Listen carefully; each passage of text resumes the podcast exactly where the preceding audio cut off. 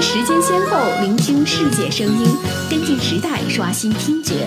您即将收听到的是一周要闻回顾。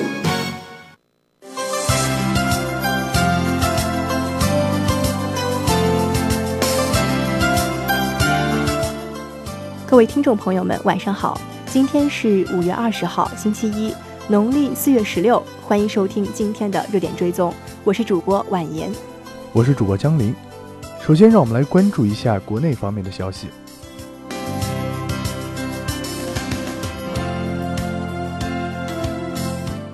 文旅部公告：四川成都天府青城、广西桂林阳朔玉龙河、云南玉溪抚仙湖、广东河源巴伐利亚庄园等四处确定为国家级旅游度假区。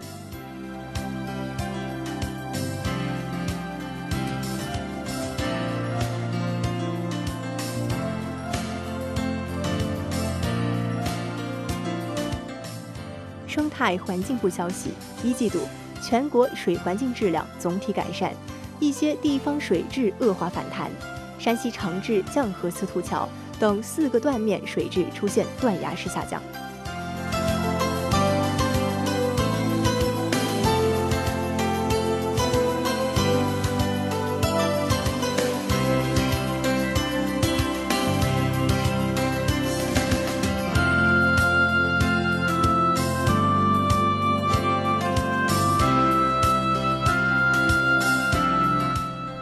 国家税务总局近日推出更大力度优化企业税务注销流程的系列举措，七月一号起实行。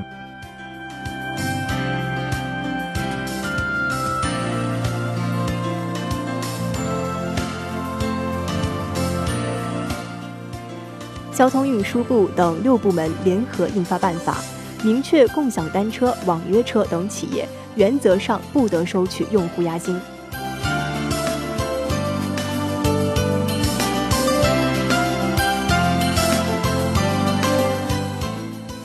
国新办消息，截止二零一九年四月底，各地区各部门共取消证明事项一万三千多项。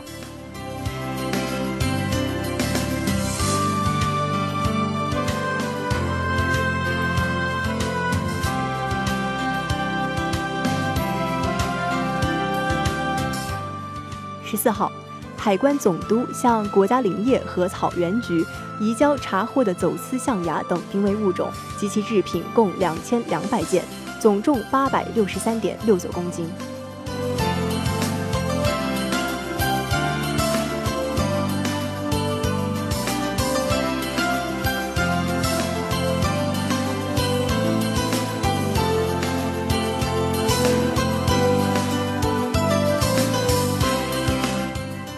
接下来，让我们关注一组国际新闻。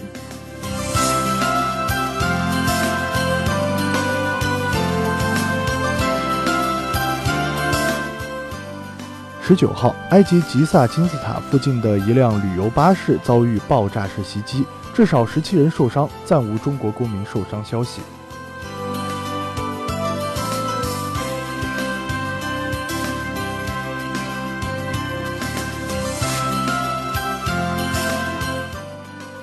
十八号，澳大利亚大选结果揭晓，现任总理斯科特·莫里森连任。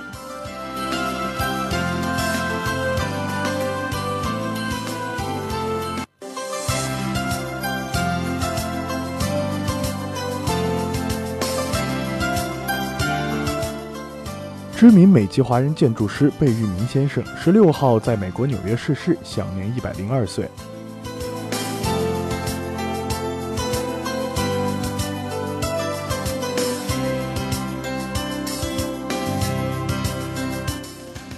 美国针对华为等公司公布限制交易令，商务部回应：国家安全概念不应该被滥用，不应该成为推行贸易保护主义的工具。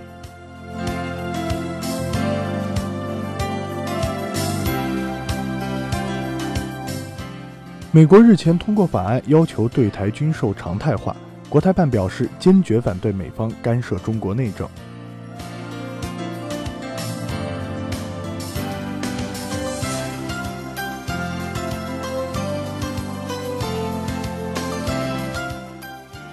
美方有意全面对中国产品加征关税。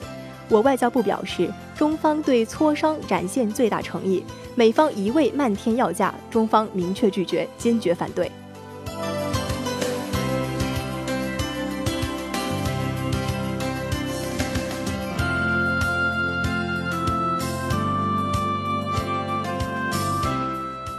外交部十三号强烈谴责针对巴基斯坦瓜达尔明珠洲际酒店的恐怖袭击，表态将继续坚定支持巴方反恐势力。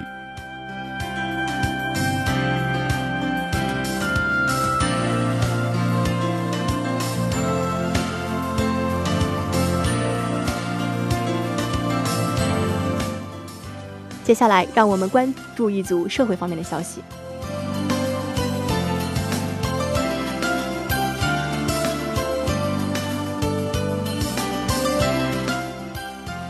湖北经济学院两百多人考研成绩出错，院方回应称将严肃处理相关责任单位和个人。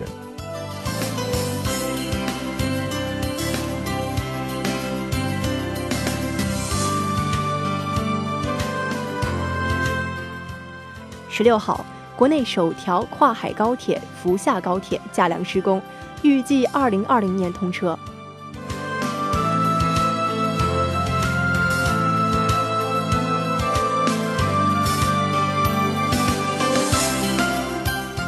住建部等四部委要求，公租房需针对不同困难群体合理设置准入条件。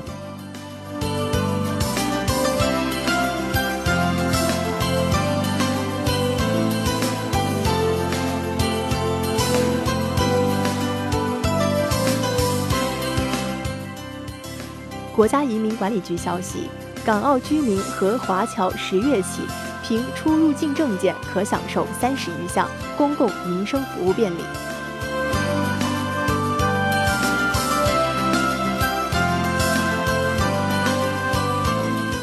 十四号，国务院常委会议确定，十一月底前在全国实施携号转网。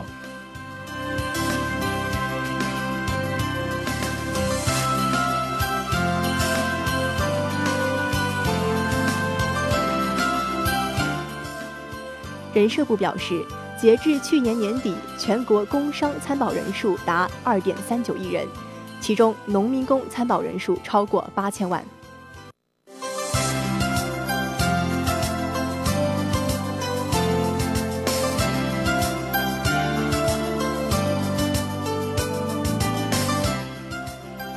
国家医保局、财政部日前印发通知，要求全面建立统一的城乡居民医保制度。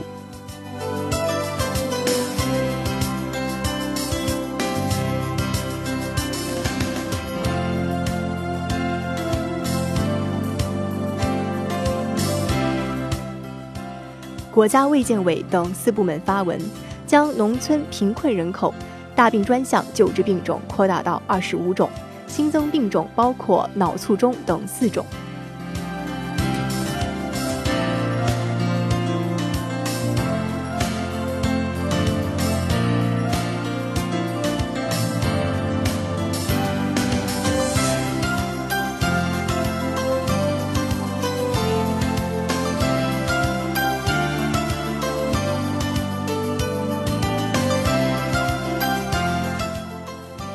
面让我们来关注一下文体方面的新闻。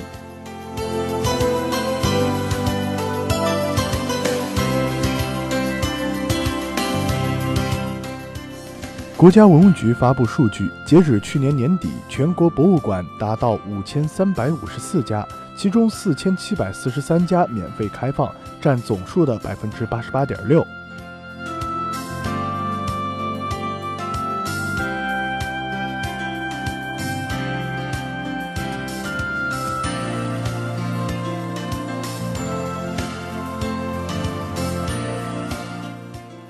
十七号晚，我国在西昌卫星发射中心成功将第四十五颗北斗导航卫星送入既定轨道，北斗全球组网工作加速推进。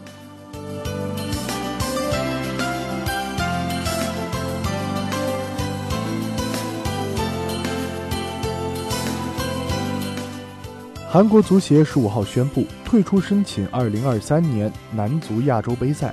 中国成为唯一申办国家。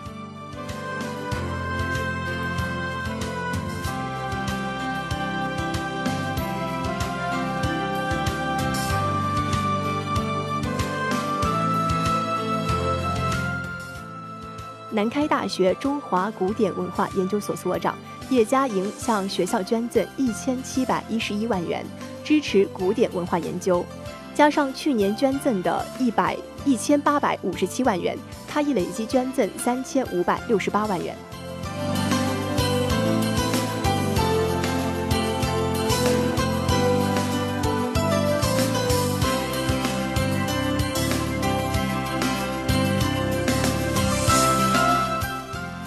以上就是一周要闻回顾的全部内容。接下来，请继续关注热点追踪。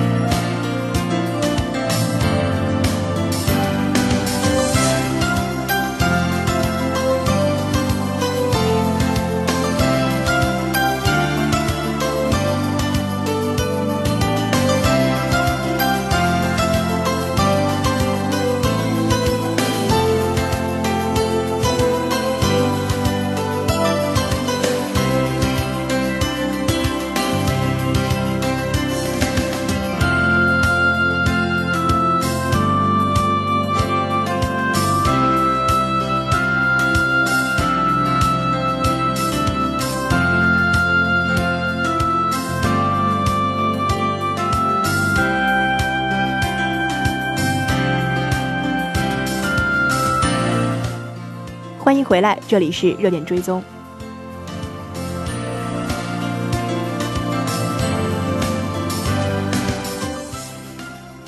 呃，那么今天我们想要跟大家分享的第一则新闻呀，呃，哎，跟我们今天的这个也非常的有关系。今天咱们不是下那个下暴雨，然后很多宿舍都还停电了，雷暴，然后包括我们中海楼，对中海楼都停电了。然后当时我们还特别兴奋，哎呀，今天不用做节目。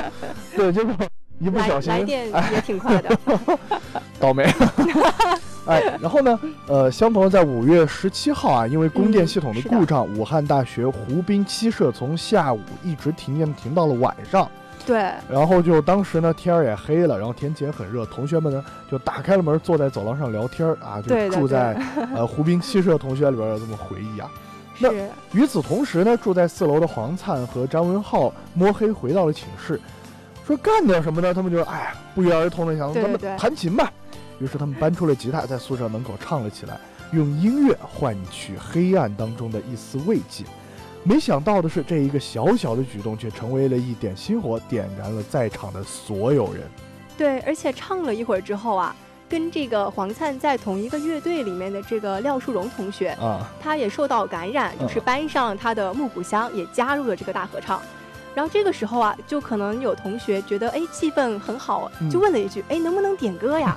这个时候啊，这气氛就一下子是嗨到了极点。对。然后最后就是，甚至是变成了整栋宿舍的大合唱了。啊，哎，这个婉言，你有没有在学校里边，无论是高中啊、初中啊，有没有参加过这种，嗯，这种比较野的这种音乐节啊，就也也没有正式的舞台啊、灯光啊什么，也没有这些，就比较野的一些音乐节的。嗯，音乐节可能没有，但是我就是记得，我高三的时候喊楼活动，不知道你们学校有没有？什么活动？喊楼哦，喊楼。对，就是啊就是，高考毕业啊。对对对那个对啊因为那个时候，呃，就其实那时候快毕业了嘛，就啊很多高三的，尤其是小情侣们，他们就会借着这个机会喊。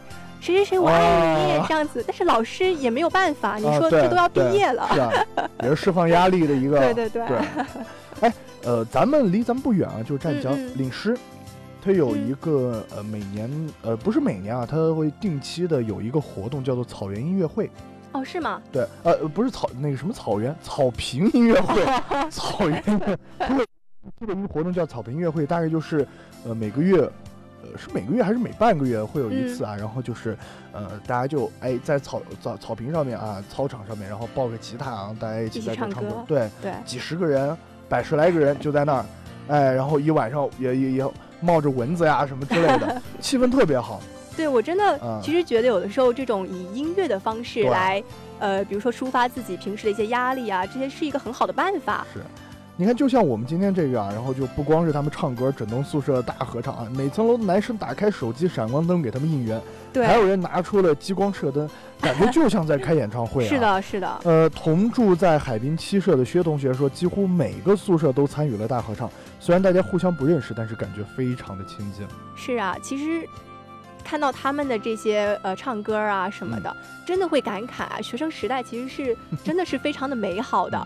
嗯就呃，反正很多毕业的师姐啊，甚至是我的爸爸妈妈，嗯他们都会告诉我说，你们你现在正处在你一生中最美好的时光，一定要去好好珍惜。嗯但是有的时候我就不太能理解吧。但是又怎么说呢？看到像这样类似的新闻，又会觉得，哎，其实好像真的青春真的很好啊。嗯，哎呃，婉言，你有没有参加过音乐节、音乐会那种演唱会？有过吗？呃，有参加过学校的文艺晚会，哦，那就是像什么那个草莓音乐节啊什么之嗯类的，然后像绿宝啊，对吧？嗯绿宝，嗯，呃，绿某啤酒啊，不打广告啊，绿某啤酒，它不是那个会每年会举办一些摇滚音乐节啊什么之类的，就就除了学校前前段时间那个上个月那个，对对你还参加过别的吗？别的我对，因为我是个五音不全的人，所以说我对音乐方面我可能会尽量去避免。哎，真的没听过你唱歌啊？对，没办法，因为唱歌就真的是。我从小，我爸爸就跟我说啊，婉言，你不要唱歌了，你让我多活两年吧。呃，去年啊，我记得是哪个小长假的时候，然后我嗯去了嗯那个瓜州音乐节，嗯嗯，呃，嗯就两天的时间，也就几百块钱的门票啊，然后进嗯去一起，就那种感觉啊，就特别像我们今天这则新闻里面聊的这样，就是所有的人轻松。对，不光是轻松，很亲近，就嗯嗯就，你也喜欢音乐，我也喜欢音乐。这个民谣歌手是你喜欢的，这个民谣歌手也是我嗯喜欢的，这首歌是你喜欢的，这首歌也是我喜欢的，哎，然后大家就莫名其妙的，我们就亲近了很多。对对对对对，音乐确实是缓解人与人之间的一种嗯尴尬也好啊，什么也好的一剂良药。哎，看得出来你真的很喜欢音乐啊。虽然五音不全吧，但是敢唱。其实说真的，在在音乐方面，我也有体会到，就是就是比如说高我高中那会儿啊。刚刚住宿舍，大家都不是很熟悉嘛。对，然后你就唱歌打哎，我。没有没有没有，我们宿舍有一个女孩子，她啊是又会弹吉他，唱民谣唱的特别好听，啊，然后她就每天晚上的时候都给我们唱歌，然后他每天唱歌的时候，我们就感觉你没有宿管老师抓他吗？我们宿管老师有的时候也会过来一块儿跟我们听歌，啊，反正就是就唱歌的时候就会感觉就真的距离会被拉近，对，呃，然后说到咱们高中啊，呃，今天也是五月二十号，嗯。不仅仅是小情人节啊啊，对，还有不到二十天，高考就要来临了是啊，感觉其实时间过得真的很快。啊。我真的感觉我好像才刚刚进入大学，刚刚考完高考，怎么这今年的高考又来了呀？哎，对，就我记得我去年的这个时候，我在这里做节目，然后 嗯，呃，我当时我就感慨什么，就是我觉得我真的我才刚进广播台，啊，我，刚刚才参加面试，没多长时间那种感觉，我就去年做这个节目，然后当时去年，呃，我接手了网信部的那个电台节目嘛，嗯嗯呃，差不多就是这个时间，我推出了我的第一期个人节目，叫做《致高考》。嗯，嗯对，对，然后去年高考恢复三十周年嘛，嗯啊，然后也确实聊了很多。高考作为全中国人民心头的一个，呃，不不光是我们的念想啊，大家的希望啊，然后也是我们所有人的回忆。是的。呃，然后时光飞逝，大学和高中也大有不同。嗯，对对对。哎，婉言就哎对比呀，就你自从进了这个大学之后，这么长时间了啊，你觉得就是和高中，高中让你最怀念的啊？高中对，哎，其实说真的，让高高中让我最怀念的。其实就是有的时候，比如说晚上会有一些小情侣会躲着老师在那里谈恋爱。其实这个是我觉得其实挺美好的，那种朦胧 是吧？对对对对对，大家就什么都不懂，又真的就只是因为我喜欢你，你也喜欢我，我们才在一起。对，就其实我感觉上了大学之后，很多就同学谈恋爱的时候就没有那么的纯粹了，所以我还是蛮怀念这一点的。怀念你高中偷偷摸摸的。也是五月二十号，五二零，然后小情人节啊。嗯。那么在这里呢，祝天底下的所有的高考的即将面临高考的学子们，呃，在即将到来的这一场人生的呃试炼当中啊，拿到一个理想的成绩，呃，不愧于自己付出的努力。然后也祝天下的有情人终成眷属。我们在广东海洋大学等你哦。怎么怎么感觉你像在咒人？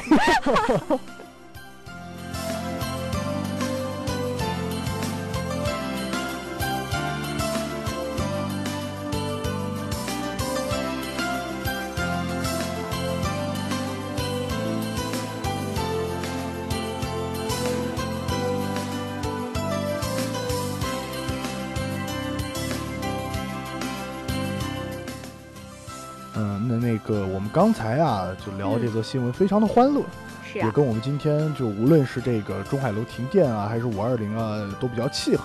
那我们接下来要聊的这则新闻呢，就稍微有一点点不那么愉快啊。对，应该说是让人很愤懑。对对对，就是刚刚咱们不是说到高中和大学嘛，对吧？嗯，是的。我上了大学之后，我学会了用，呃，淘宝。对，然后然后就开始有了那个快递啊什么之类的。所以，在我们今天啊，就是什么快递呀、外卖呀，这个已经成为了我们现代人生活当中，应该说必不可少的一部分。是的。那么，我们今天要聊这则新闻呢，就和快递有关。对。呃，圆通快递员猥亵女客户。呃，就是说有这么一位女客户呢，因为要邮寄的东西比较多啊，就预约了圆通的上门寄件服务。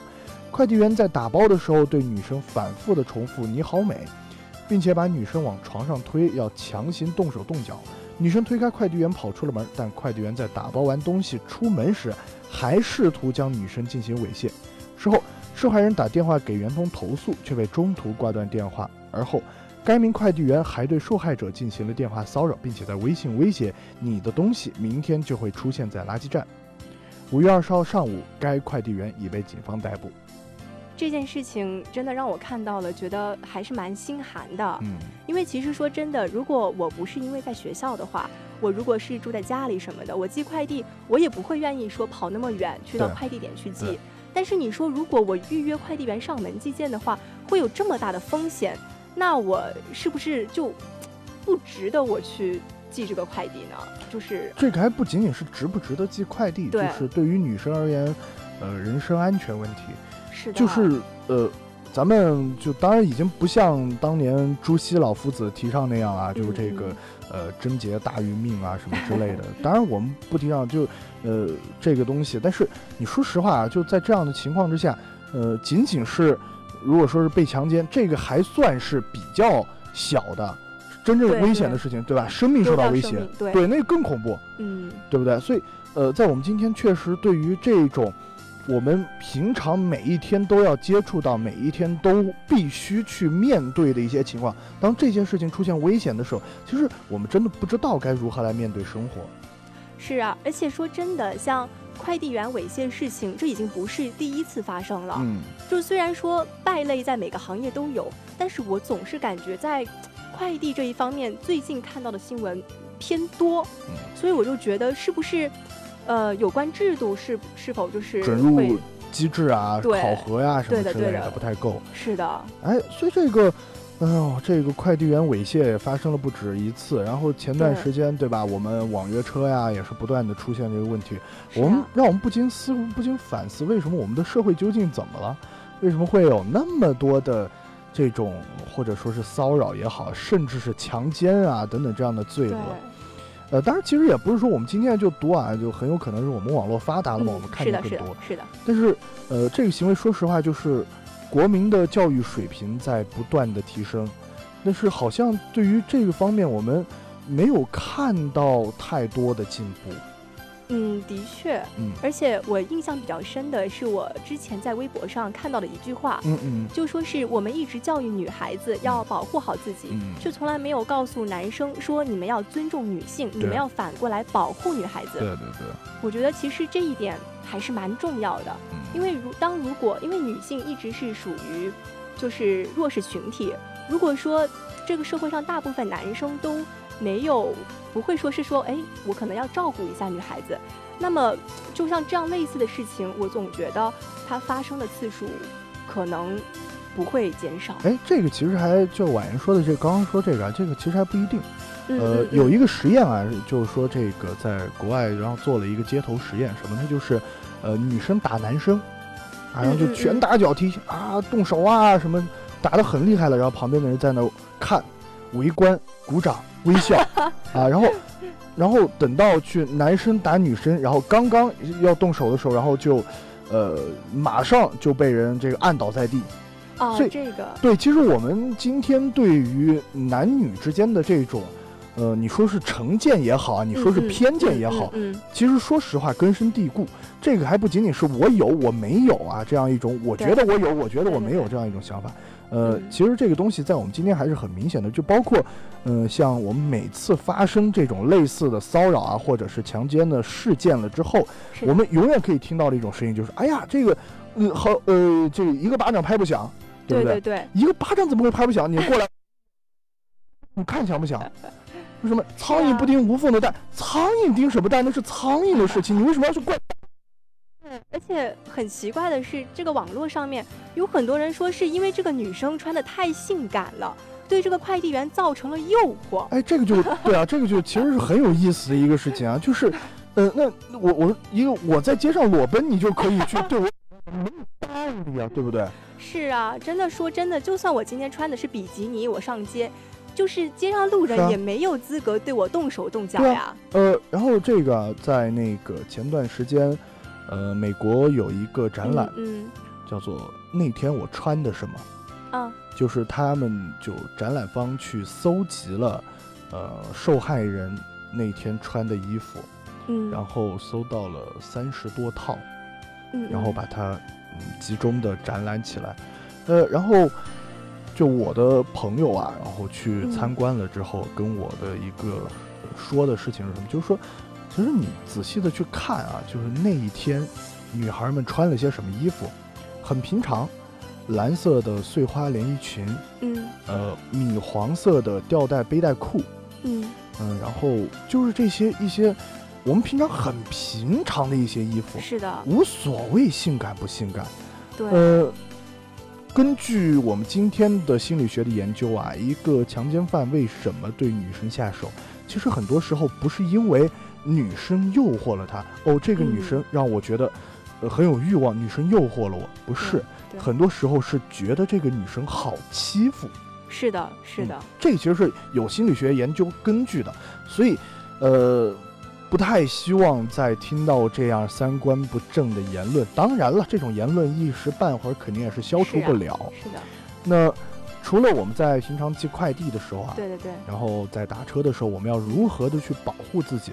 不仅仅是女生啊，男生女生，我们在平常如何去保护自己，这个事情也就成为了我们今天必须要面对的课题。是啊，就不管是在外面独自旅行啊，或者走夜路的时候，就不管男生女生吧，一个人在外面的时候总是有危险的。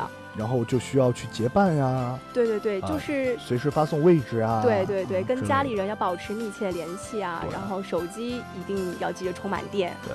而这种事情其实关键是大家还不要觉得很遥远，这个事情其实很近。